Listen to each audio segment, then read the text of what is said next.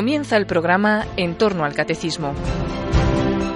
Como complemento a las catequesis sobre el Espíritu Santo que el padre Luis Fernando de Prada está exponiendo en su programa sobre el Catecismo de la Iglesia Católica, les hemos ofrecido durante varios sábados unas reflexiones grabadas hace algunos años por el padre jesuita Luis María Mendizábal sobre el Espíritu Santo que Cristo nos quiere comunicar a todos.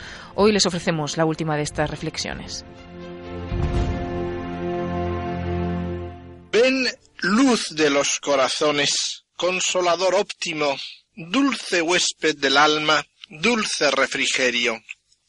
Antes pedíamos el rayo luminoso que nos hiciera penetrar en la claridad del Espíritu Santo. Ahora pedimos la luz del día para el corazón, para ver todo a la luz de Dios.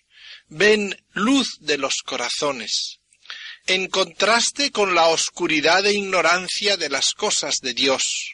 Según canta Zacarías en el Benedictus, los que están en el paganismo están sentados en tinieblas y en sombras de muerte. Quien conoce a Dios camina en la luz. El Señor nos exhorta a que caminemos en la luz mientras tengamos luz. Vendrá la noche y entonces ya no se podrá caminar es la luz que pedimos al Espíritu Santo, luz de los corazones, una luz creciente que ilumine el ideal que Dios quiere de nosotros, luz creciente en nuestro modo de obrar, que sea cada vez más luminoso, como crece la luz del día desde la aurora al mediodía. El mediodía debe ser la luminosidad de nuestro encuentro con Cristo, luz de los corazones. El Señor mismo indicaba el paso progresivo de esta iluminación cuando en la última cena les decía a los apóstoles, Todavía tengo muchas cosas que comunicaros, pero no las podéis entender por ahora. Vendrá el Espíritu Santo, y Él os recordará cuanto yo os he dicho, Él iluminará vuestro corazón y os introducirá a la verdad integral. Este es el ideal, que nos introduzca a la verdad total. Ven, luz de los corazones. Lo que pedimos no es la claridad de una inteligencia especulativa sobre un punto particular, sino la inteligencia propia del amor, la perspicacia del corazón. La claridad caliente del Espíritu Santo hace luminosa la mirada del corazón, ensancha el horizonte universal de nuestras acciones, que se vuelven así operaciones luminosas, e ilumina poco a poco el sentido de las escrituras. Constituye la claridad del ojo evangélico sencillo, que hace luminoso todo el cuerpo de nuestras relaciones con el prójimo, porque el progreso de la gracia implica también la comunicación de sí mismo al prójimo como verdadera fructificación. Así el Espíritu Santo nos pone en la plena luz del Señor, nos da la verdadera iluminación de las verdades evangélicas, porque la clave de la inteligencia del Evangelio es la presencia del Espíritu Santo. Pedimos, pues, un corazón luminoso, sin tinieblas, un corazón resplandeciente por la presencia del Espíritu Santo, un corazón transparente a la mirada de Jesucristo, un corazón consciente serenamente de que es conocido por Dios, de que es amado por Dios, conciencia que ilumina el alma y le da esa alegría estable bajo la mirada amorosa de Dios es contacto con Dios en lo íntimo del corazón, cerradas las puertas de los sentidos.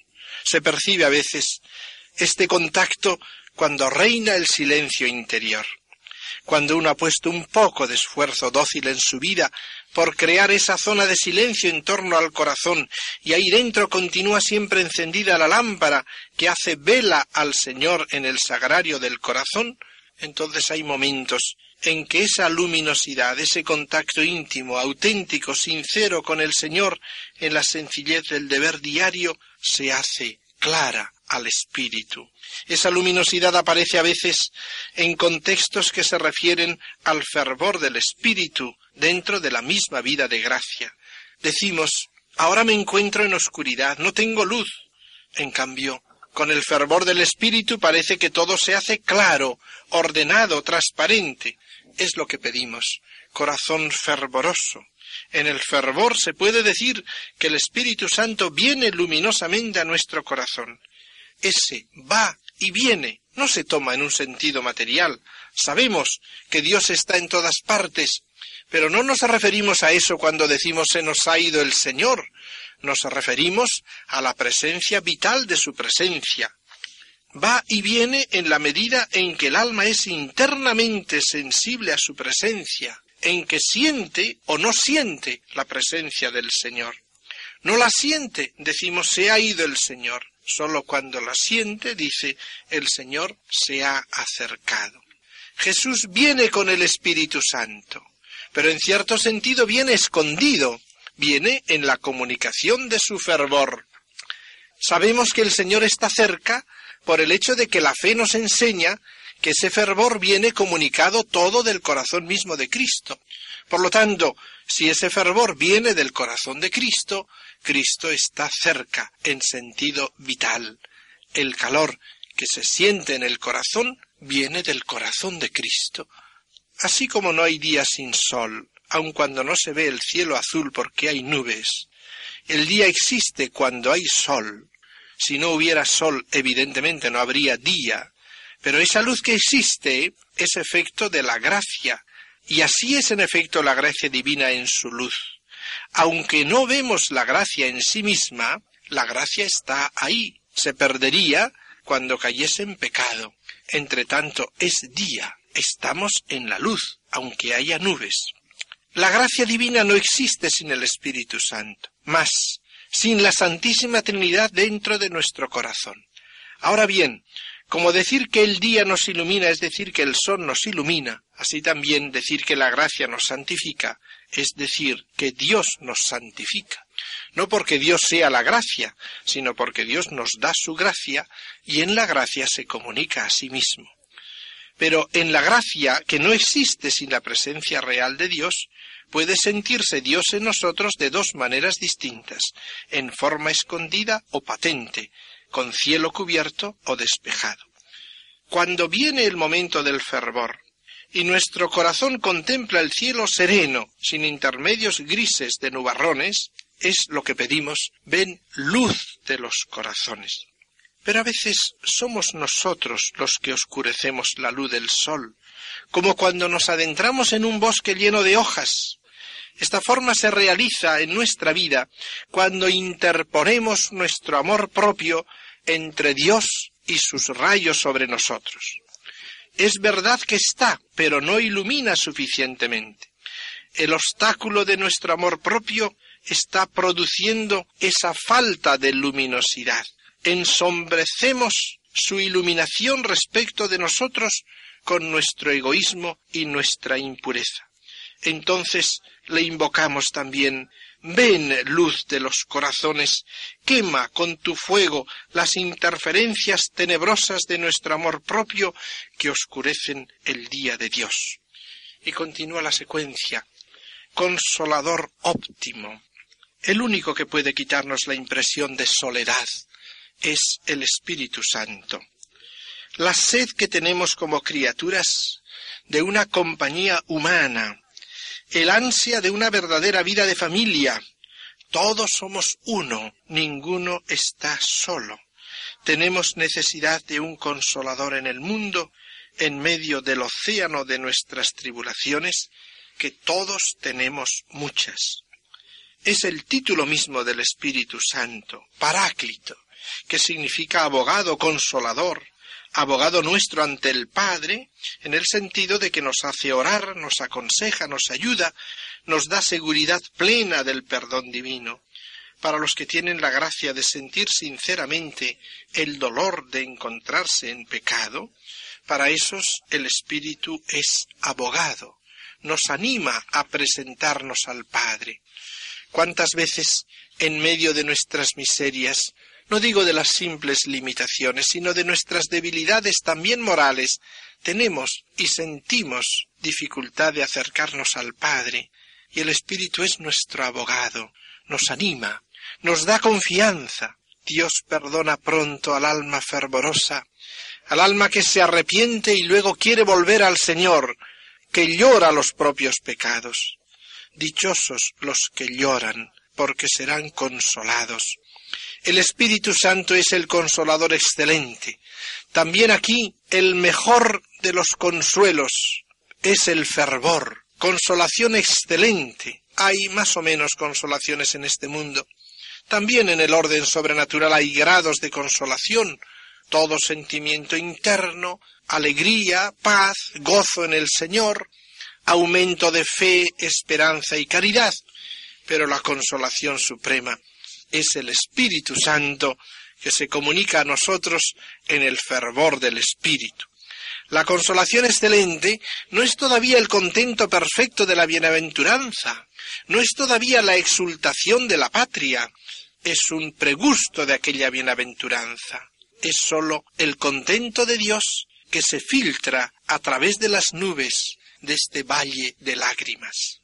De todas las consolaciones que pueden experimentarse aquí abajo en la tierra, la consolación del fervor es sin comparación alguna la mejor, por ella se pueden sacrificar sin arrepentimiento todos los otros consuelos. Quien lo ha experimentado alguna vez, y sobre todo quien lo está experimentando actualmente, sabe bien lo que decimos. De no sentirlo así querría decir que ha perdido el fervor, o más bien que ha sido infiel a él, porque esta consolación es una gracia que se puede perder fácilmente en espera de su venida gloriosa que nos sumergirá en su propia felicidad, Jesucristo ahora, en medio de la oscuridad de la fe, nos envía otro consolador para ayudarnos a mantenernos en vela durante la noche. Esta consolación del fervor la pedimos aquí y en toda la liturgia pentecostal. Consolación que a diferencia de las otras no viene de fuera, sino que es muy íntima y sustancial y nos dispensa de buscar consolaciones exteriores. Esta consolación penetra nuestras aflicciones mejor que un bálsamo, consuela la médula, lo íntimo del corazón, con un consuelo que permanece y no se volatiliza. Cosa extraña. Aun en las tribulaciones interiores, en medio de las desolaciones sensibles, el fervor sigue manteniendo intacta su consolación propia. Así se explica la paz profunda hasta la que no llegan las agitaciones. Allí dentro queda un contento de Dios, el día de Dios en el fondo, que sólo desaparecerá si entra un estado de tibieza. Contento íntimo de experimentar una asistencia, de tener una compañía, de no estar solo, de mantener conversación silenciosa con otro, que es el consolador óptimo dulce huésped del alma. Lo es el espíritu en doble sentido, en cuanto ofrece hospedaje al alma desamparada, le ofrece morada y en cuanto es hospedado por el alma. En el espíritu encuentra el alma asilo, acogida, hospitalidad. Nuestra vida está escondida con Cristo en el Padre. En casa de mi Padre, dice Jesús, hay muchas moradas voy a prepararos un sitio. El Espíritu nos acoge con dulzura materna, con caricias divinas. Pero viene también a nosotros para hospedarse nuestro corazón. El Señor ha querido decirnos en muchas ocasiones que Él mismo vendrá a poner su morada en nuestro corazón, pero quiere hacerlo como huésped que desea ser invitado. No es un huésped que se impone a la fuerza. Por eso pide de nosotros la invitación cordial que le abra de par en par las puertas del corazón. Y viene como huésped estable más que como visitante de paso. Pues bien, para que venga como huésped estable del alma, tenemos que preparar de antemano nuestra casa. Y esto lo hacemos purificando nuestro espíritu. A esa purificación hemos de aplicarnos no sólo dedicándole algún día determinado como preparación de una fiesta, sino con una preparación constante día tras día, purificándonos de todo lo que puede ser impedimento para la gracia de Dios. El mismo espíritu prepara su morada. Es purificador. El fuego del espíritu purifica. Hemos de limpiarnos de las inclinaciones malas, de los hábitos viciosos, de los apegos desordenados. El Señor no viene con gusto a un corazón dividido. Él se encuentra gustosamente donde es dueño de amor, donde es el predilecto del alma, pero donde tiene que soportar los gustos de los demás. Él no se encuentra satisfecho. Podemos decir que la santidad del alma suele estar en correspondencia con su diligencia para obsequiar a este huésped, en la medida en que sabe ordenar del todo su vida de manera agradable a ese huésped que llama a la puerta del corazón. Resulta siempre empeñativo y muchas veces molesto el tener un huésped habitualmente en casa, porque el huésped de alguna manera ordena todas las cosas, exige dedicación, entrega, querría uno hacer una determinada cosa y no lo puede hacer, porque hay un huésped en casa. Saldría quizás para desahogarse en un paseo, en una excursión, pero tiene un huésped y el huésped puede volver en cualquier momento y hay que estar pendientes de ese huésped al cual hay que atender. De esta manera, el Espíritu Santo es huésped del alma.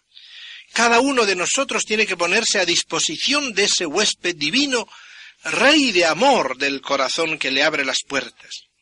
La secuencia dice con mucha propiedad, dulce huésped del alma, porque aun cuando tiene sus exigencias, pero son exigencias de amor, aun cuando pide al hombre que vive en recogimiento interior y no disipado, pero teniendo los ojos fijos en el huésped del alma, tiene una seguridad nueva, una paz nueva, una felicidad nueva, y ese huésped comunica al alma la dulzura y suavidad características del hombre lleno del Espíritu Santo. ¿Cómo se conoce que el Espíritu Santo habita como huésped de amor y de honor en el alma? ¿Cómo puede conocer la persona misma que el Espíritu Santo está en ella? San Juan de Ávila en unas expresiones preciosas. Hace referencia a estos efectos que produce el espíritu y que delatan su presencia. Dice así en su Tratado del Espíritu Santo. La mujer que está encinta no salta ni hace trabajos demasiados como peligre lo que tiene en el vientre. La moza loquilla que no está encinta salta y baila y juega sin tener temor, porque no tiene qué peligre dentro de sí. ¿Queréis ver qué es y que nos falte, mirad, si viereis alguna persona descuidada, o si os viereis descuidado, que os vais a donde queréis, que habláis y reís, y jugáis sin temor, señal cierta es que no tenéis que perder, o os podremos profetizar que lo perderéis presto, pues que no tenéis amor. Señal cierta es que tenemos algo si sentimos cuidado de guardarlo y temor de perderlo. Así es el espíritu como huésped del alma. No es un huésped violento, no es un huésped que se impone con fuerza interior forzando al alma. Es huésped de amor, que interiormente mueve, interiormente suaviza y consuela. No se impone con sentido de angustia, sino que se impone a fuerza de dulzura, de suavidad y de amor. Y ese amor lo comunica, y por lo tanto, como hace siempre el verdadero amor, lleva consigo suavidad. Por eso, el alma que tiene como huésped al Espíritu y está llena del Espíritu Santo, se conoce aun exteriormente por una dulzura característica que se extiende a sus relaciones con el prójimo. No se trata de un afecto simplemente humano, es la característica de una libertad grande de espíritu, unida al mismo tiempo con delicadeza suma, con cordialidad e igualdad de humor. Sus gestos y sus palabras, como otras tantas ventanas por las cuales se admira la armonía y dulzura interior, hacen patente la presencia del espíritu, del huésped del alma, del dulce huésped del alma podemos gustar su íntima dulzura, pero para ello es necesario resistir a las otras dulzuras solicitantes para permanecer dignos de gustar la dulzura íntima de Dios. Gustado el espíritu, se vuelve insípida la carne, gustada la carne, se vuelve insípido el espíritu. Dulce refrigerio. No se trata sólo cuando se habla del Espíritu Santo y cuando deseamos su venida de un consolador excelente en cuanto que cuida en determinados momentos de comunicar al hombre los necesarios sentimientos más o menos exuberantes que lo alegren y enfervoricen. El Espíritu Santo es como el manantial fresco a la sombra junto a una carretera abrasada por el sol. Me senté a la sombra de aquel por cuyo deseo ardía. La Iglesia pide para los difuntos del purgatorio el lugar del refrigerio, de la luz y de la paz. Nuestro purgatorio, en cierta manera, ha comenzado ya. Por eso no debemos extrañarnos de que a veces la vida de fidelidad y austeridad nos pese.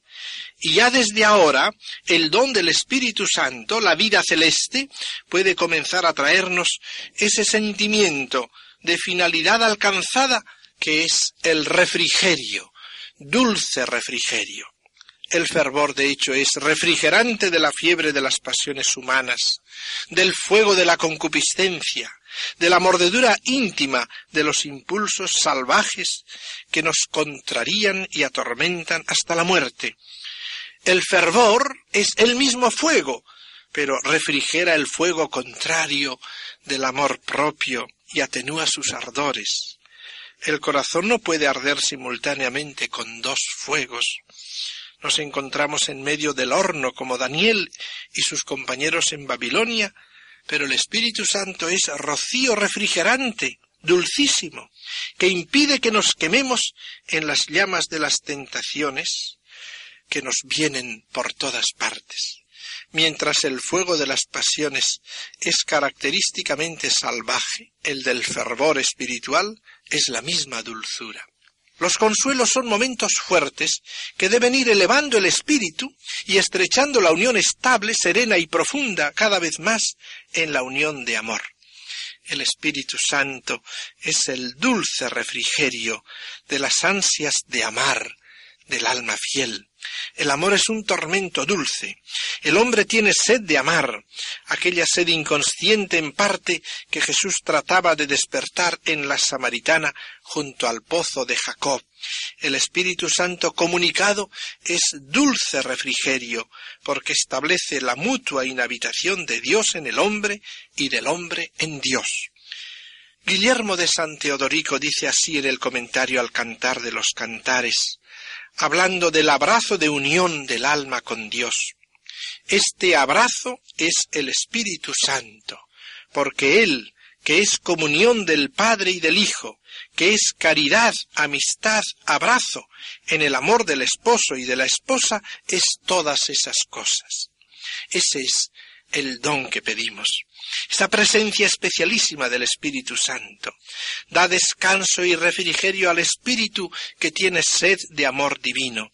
No es el descanso de la caridad en la fruición de Dios, sino el descanso de la naturaleza en la caridad. Es decir, el amor tiende al goce de Dios. Pues bien, en la comunicación que aquí pedimos al Espíritu Santo, no se trata directamente de la fruición de Dios por la que el amor se sienta refrigerado, sino que la naturaleza es la que siente refrigerio porque ama suave y ardientemente. El hecho de amar también le da un cierto refrigerio, aun cuando ese amor tiende todavía a la totalidad de la fruición. Desea amar y ama desear. Descanso en la fatiga, alivio en el calor, consuelo en el llanto. Descanso en la fatiga, en el trabajo.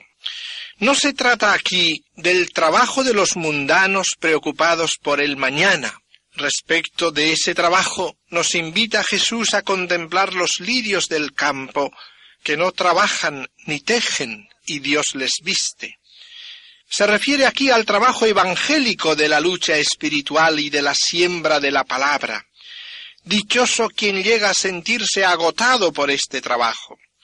El trabajo más duro de todos a juicio del mismo Cristo es el de sembrar la palabra, mucho más que el de segar y recoger fruto. Vemos que el Señor mismo se sentaba una vez junto al pozo de Jacob, agotado del camino, Allí espera la llegada de la samaritana. Jesús agotado del camino, cansado del trabajo apostólico. Y San Pablo, hablando de las fatigas de su apostolado, usa una palabra característica, la palabra griega kopos, que significa trabajo, cansancio. Diríamos, estaba muerto de cansancio. Es la característica de toda la obra apostólica de San Pablo. Porque la verdadera caridad es la que toma trabajos por amor, los soporta. Podríamos decir que Jesús se encontraba así agotado del camino de su tarea apostólica junto al pozo de Jacob. Él ha querido tomar sobre sí nuestro cansancio, nuestros trabajos, nuestras fatigas, y nos podrá decir luego, Venid a mí todos los que estáis cansados, fatigados, agobiados con vuestros trabajos, porque yo os aliviaré porque yo os doy mi espíritu, y el espíritu es descanso en medio del trabajo, de la fatiga apostólica, el descanso que da el fervor. No se refiere a un descanso después de concluido el trabajo, o un descanso que interrumpe el trabajo, sino el misterioso descanso en medio del trabajo. Donde se ama no se siente el cansancio, decía San Agustín nos sostiene una fuerza renovada sin cesar. El fervor es descanso íntimo, tranquilidad del corazón, serenidad y libertad. Alivio en el calor, consuelo en el llanto, luz beatísima, purifica lo que está manchado. Alivio en el calor. ¿Qué calor es este? Puede significar el calor material, sobre todo cuando este calor material uno lo tiene que soportar como compañía del trabajo apostólico y de santificación. En medio de ese trabajo, de ese calor, de ese fuego, Él es el alivio. Pero en la escritura generalmente el término calor, fuego, es símbolo de las tribulaciones, de todo lo que significa prueba del alma que debe pasar a través del fuego. Nuestro trabajo por las almas normalmente se ejercita en medio de contrariedades diversas.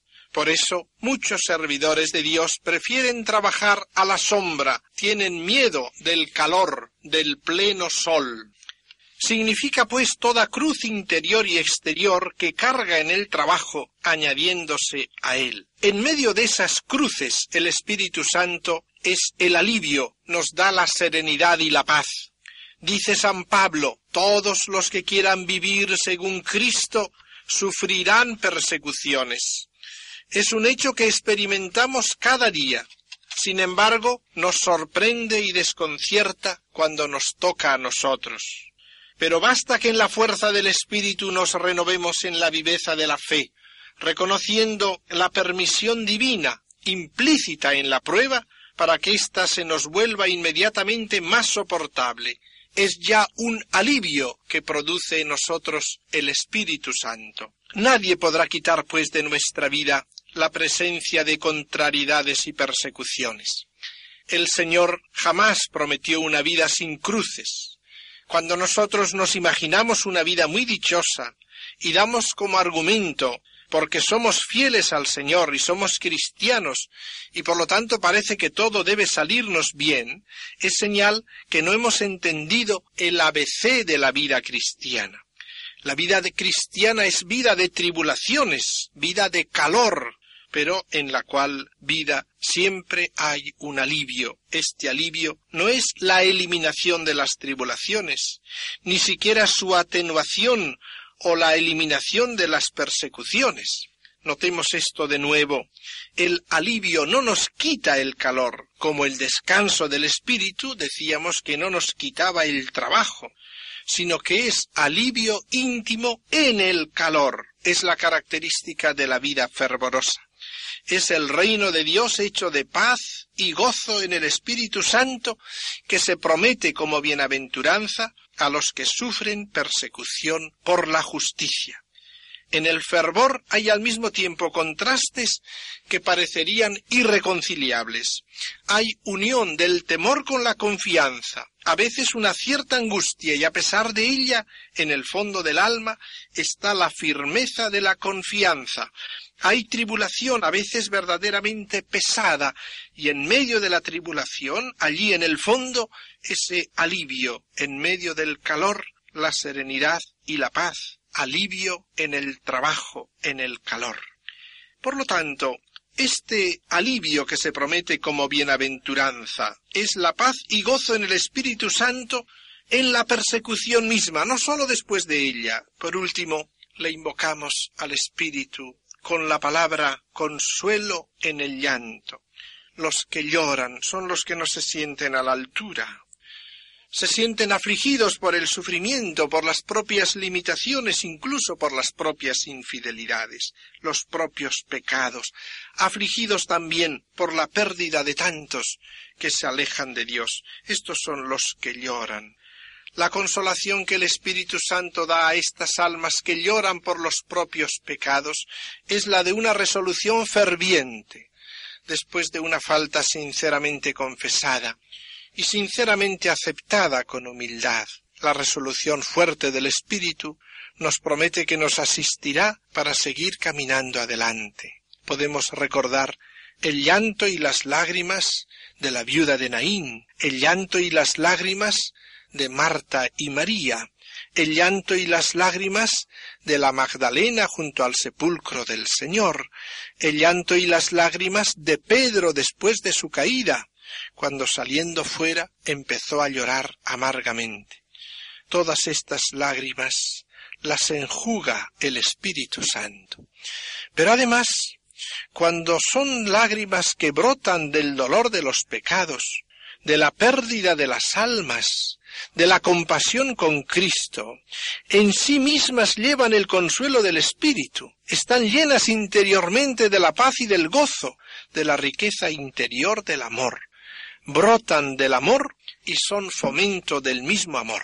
Oh luz beatísima, llena los corazones de tus fieles hasta el fondo. Sin tu presencia graciosa, nada hay en el hombre que no esté manchado. Decía Jesucristo que quien obra el mal huye de la luz. Aquí el fiel, movido ya por el Espíritu, ansía la luz y suplica a esa luz personal que es el Espíritu Santo que penetre hasta los entresijos tenebrosos de su corazón humano, donde el hombre mismo tiene miedo de bajar porque siente vértigo y porque intuye la suciedad vergonzosa que en esos sótanos interiores como alcantarillas del hombre se aloja.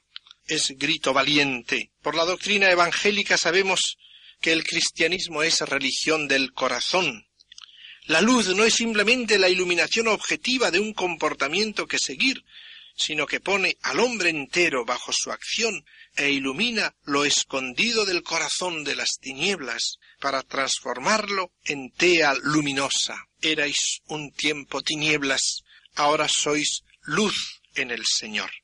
El Espíritu es luz, en él no hay tinieblas. Es espíritu de sinceridad y de verdad y en el hombre incipientemente iluminado surge el hambre de luz, la mirada admirativa hacia la luz beatificante, oh luz beatísima, beatísima en sí, en la serenidad atrayente, en la eliminación de la mentira y de la tortuosidad. Esa luz es el secreto de las bienaventuranzas, beatísima en sí y comunicadora de bienaventuranza. Y cuando nos inunda nos hace felices, aún no con la felicidad del cielo, pero sí la felicidad experimentada en Dios, que ya aquí abajo es algo supremo, incomparable, que ha hecho exclamar a algunos santos Basta, Señor, basta, porque era más que lo que su débil organismo podía resistir. Pero esa luz, beatificando, atormenta, ilumina los senos tenebrosos del corazón como un rayo potente de luz introducido en los sótanos sucios por las alimañas, y este rayo de luz que ilumina y fortifica nos lleva también a desear que lo purifique todo. Sin la presencia del Espíritu Santo, lo íntimo del corazón es tiniebla en toda la fuerza de la palabra. Es ignorancia, falsedad, mentira, malicia, tristeza. Sólo la luz beatísima, la luz vivificante del Espíritu puede hacer resplandeciente el fondo de nuestro corazón. Algo más superficial se encuentra, aun humanamente a veces, pero cuántas veces en medio del gozo exterior, en medio de la aparente luminosidad exterior, en el fondo del alma hay una oscuridad y una tiniebla que sólo puede disipar la luz beatísima concedida a los fieles. Tenemos que insistir siempre en que en esta secuencia estamos invocando el Espíritu Santo sobre los que ya son fieles. Invocación, pues, de soberana humildad, que reconoce y afronta el abismo de la propia pecaminosidad. Por el hecho de nuestro nacimiento en aversión divina y en privación de gracia, nuestro corazón ha quedado profundamente depravado. Todo está viciado, nocivo, tocado por la morbosidad de nuestro egoísmo. Nada hay inocente del todo en nuestras disposiciones. En la medida que no es recreado, nuestro corazón está lleno de depravación y lo que sale de él nos mancha. Como decía el Señor, del corazón del hombre salen los malos pensamientos y deseos. El hombre sin Dios es como una bestia nociva, venenosa. Muchas veces en lo íntimo del corazón siento como un misterio que no se entiende sentimientos, resentimientos, tentaciones, y todo eso es como una oscuridad, como una tiniebla. Pedimos para los fieles, para los que son ya creyentes. No que todo esto sea pecado, que sabemos que no lo es, pero pedimos que en el corazón de tus fieles se encienda la luz beatísima, que llene de luz lo íntimo del corazón, ahí donde tenemos que llegar para renovar la intimidad del hombre, para revestirlo radicalmente de Cristo.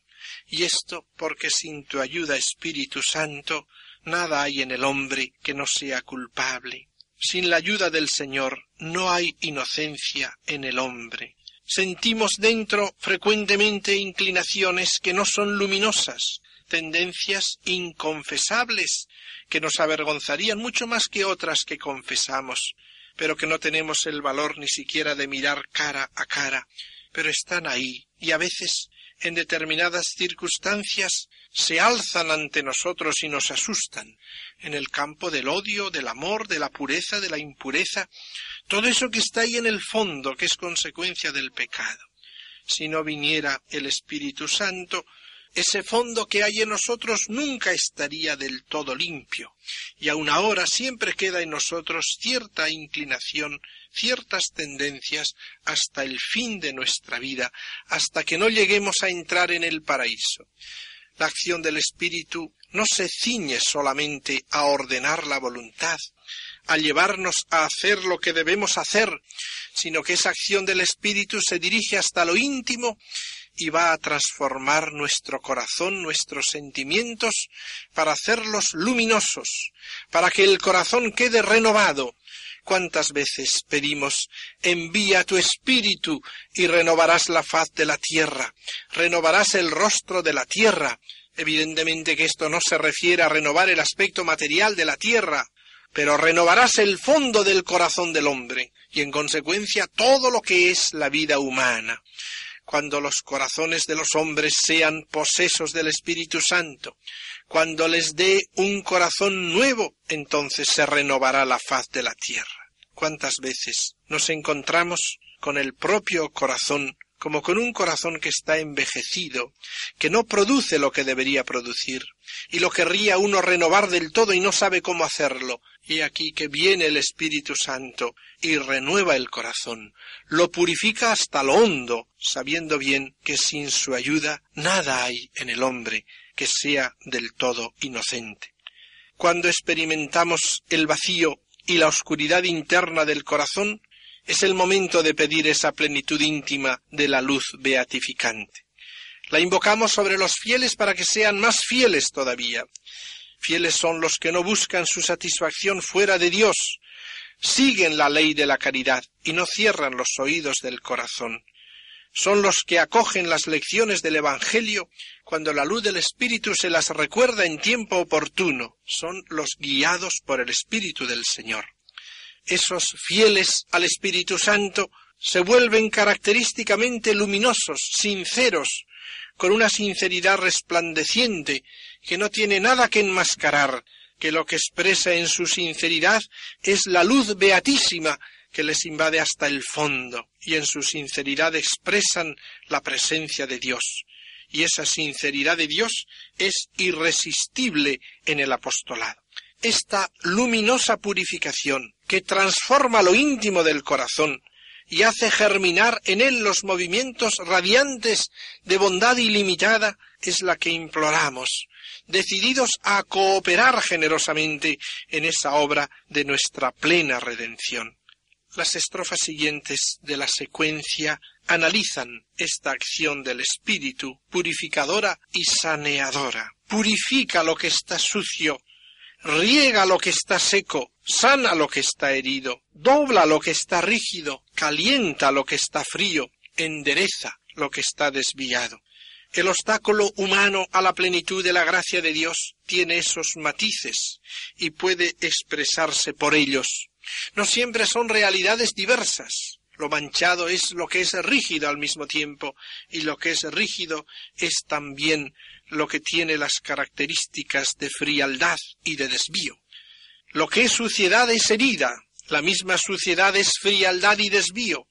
Pero no sólo eso, toda esta obra del Espíritu, que se llama fuego purificador y agua viva y calor vital y rectitud sin rigidez, se realiza en todos los niveles de la vida espiritual. En el grado en que la luz beatísima se nos comunica, en ese mismo nos ilumina porque toda comunicación del Espíritu trae consigo abundancia de inteligencias penetrantes, y lo que preferentemente ilumina es, junto con la presencia cierta y consoladora de la caridad de Dios que nos envuelve misericordiosamente, el fondo de nuestra miseria. La luz beatísima pone al rojo vivo la conciencia de nuestra imperfección y de nuestro fondo, junto con un deseo de purificación y con la confianza cierta de que el Espíritu Santo la llevará a cabo. Tan segura y confiada es la oración en el Espíritu que asume características de imperativo amoroso. Purifica lo que está manchado, riega lo que está seco, sana lo que está herido. Manchado significa muchas cosas. En general se refiere a la suciedad. Pero el término latino de la secuencia es sórdido. Y muchas veces en nuestro lenguaje se llama sórdida particularmente a la avaricia, a la avidez del amor propio. Nosotros llevamos dentro de nosotros un poco de estas cosas, suciedad, avaricia, amor propio. Esta miseria nuestra nunca debe desconcertarnos ni llevarnos a perder el equilibrio. Es una realidad. Su presencia o su manifestación van revelándose en nuestra propia debilidad interior, pero no debemos interpretarla como una frustración del plan divino sobre nuestras almas. El Señor cuenta con todo ello, cuando el Señor te ha escogido lo conocía ya. No es que se entere ahora de tus reacciones, de la realidad de tu pequeñez, de tu miseria, de tu corazón manchado. No es eso ninguna sorpresa para Él, ni queda maravillado por su existencia. No dice pues al contemplar tus debilidades, me ha defraudado, no esperaba de ti tales sentimientos. Nuestras limitaciones y nuestras miserias como tales no frustran los planes de Dios. Podemos colaborar con el Señor en este trabajo de purificación y debemos hacerlo con todas nuestras fuerzas. Hemos de colaborar en la purificación de nuestras avaricias, de nuestro amor propio, pero con paz, sabiendo que la obra más que nuestra ha de ser del Espíritu Santo, con tal que vayamos deseando y tratando sinceramente de conformarnos a sus deseos y a sus impulsos sobre nosotros. Nosotros podemos, lo diríamos con términos muy humanos, barrer nuestra alma con nuestro trabajo, con los exámenes de conciencia, pero la acción del espíritu se asemeja a fregar, a lavar con lejía, con detergente, a una purificación más radical que anhelamos, y tanto más anhelamos cuanto esa suciedad se nos escapaba, y su conciencia nos ha venido de la presencia luminosa de la luz del Espíritu, que hace insufribles aun las impurezas humanamente pequeñas. El Espíritu Santo no es un don tranquilo, el primer signo infalible de su autenticidad es el de purificar dolorosamente al ser que invade. Donde hay espíritu, allí hay purificación interior. No puede dejar sereno y reposado al hombre en su medianía, en su tibieza. Como fuego purificador, asalta toda la roña de orgullo, impureza, sensualidad, egoísmo, avaricia, pereza, villanía del alma nuestra opacidad puede resistir y debatirse en su crisol, pero si de verdad está el Espíritu Santo, no le dejará en paz. Por tanto, si hay impureza acogida, no molestada, hasta justificada con maravillosas acrobacias dialécticas, entonces no está ahí el fuego del Espíritu, la luz beatísima que llega hasta lo hondo del corazón. Esta purificación suele operarse con frecuencia por medio de la acción desagradable de las pruebas interiores soportadas con fervor o al menos soportadas con solidez de la fe. Pero el fervor mismo purifica ya el corazón, las faltas cotidianas inevitables que nunca deben desanimarnos. Riega lo que está seco, árido suele denominar la pereza, la esterilidad, la impotencia de hacer. Es lo que se llama aridez, sequedad. No debemos resignarnos nunca a la aridez en nuestra vida espiritual. Es un hecho que se encuentra con cierta frecuencia. Es normal que haya altos y bajos en la vida del espíritu en cuanto toca al fervor espiritual.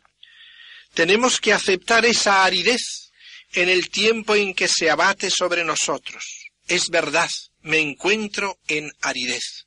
No rebelarnos entonces. Estar resignados en medio de la aridez, pero no resignarnos a la aridez. Cuando la aridez no es ya sufrimiento, no es buena señal. Debemos desear la devoción de la que tenemos necesidad para servir a Dios. Esto no quiere decir que debamos impacientarnos ni agitarnos y que queramos violentar a la gracia. Lo que debemos hacer es primero aceptar la prueba y luego gemir serenamente, que no significa con indolencia, por las aguas y riego de la devoción, por el don del Espíritu, cooperando con la purificación y sincera abnegación que abren las puertas a que el Espíritu derrame a raudales sus aguas. Riega lo que está seco. Dios sabe cambiar el desierto en manantial.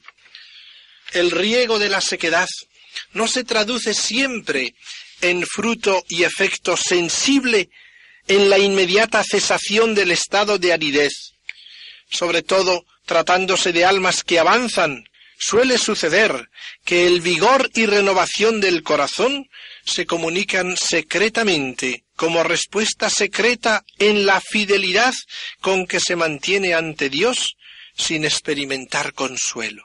Este consuelo se siente en sus efectos y es tanto más profundo y eficaz cuanto menos sensible. Esta invocación se puede hacer también en nuestras dificultades de oración, y en las dificultades para penetrar y gustar el sentido del Evangelio, riega lo que está seco. Padre, en nombre de Jesús, dame tu espíritu. Entonces pedimos, y el Espíritu Santo suele concederlo, que ponga nuestro corazón en movimiento, que nos ayude a que las verdades evangélicas se graben y se arraiguen en el alma, que ablande nuestra dureza insensible, cura lo que está herido. Está herido el hombre cuando no funciona bien, como dice el Señor en la parábola del buen samaritano, al hablar de aquel hombre que quedó medio muerto. Ese es el hombre herido, vulnerado. Todos nos encontramos en el estado de aquel hombre de que habla el Señor. Los cuidados procurados por el buen samaritano, imagen de Cristo, nos administra por el Espíritu Santo el aceite y el vino que Jesucristo deposita sobre nuestras llagas. Es el Espíritu el que se unge sobre las heridas que necesitan de curación. En general hay dos etapas de conversión que corresponden a la doble operación del Espíritu Santo. La primera es un movimiento hacia la gracia, la segunda es el progreso espiritual.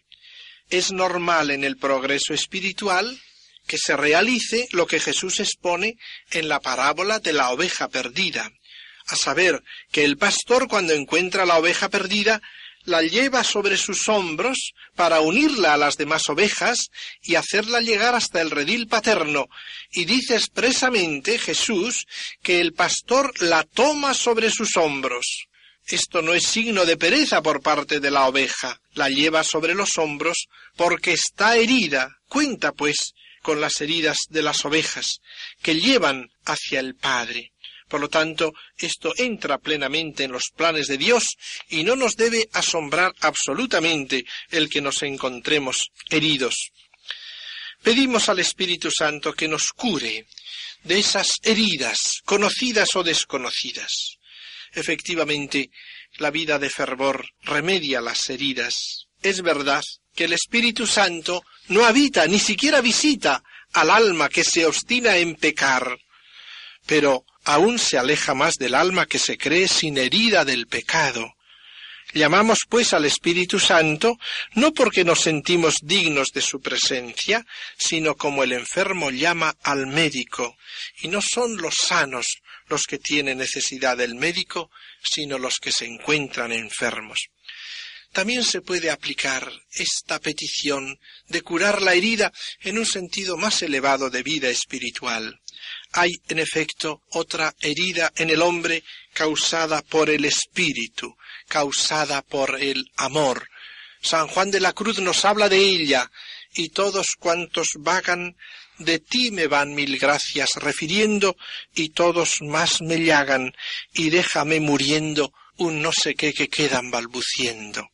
Lo que está herido entonces es el corazón mismo por las heridas del amor divino. Y el remedio de esas heridas que aquí se invoca cura lo que está herido, no es otro sino el amor mismo, como lo expresa el mismo San Juan de la Cruz diciendo Mira que la herida de amor que no se cura sino con la presencia y la figura.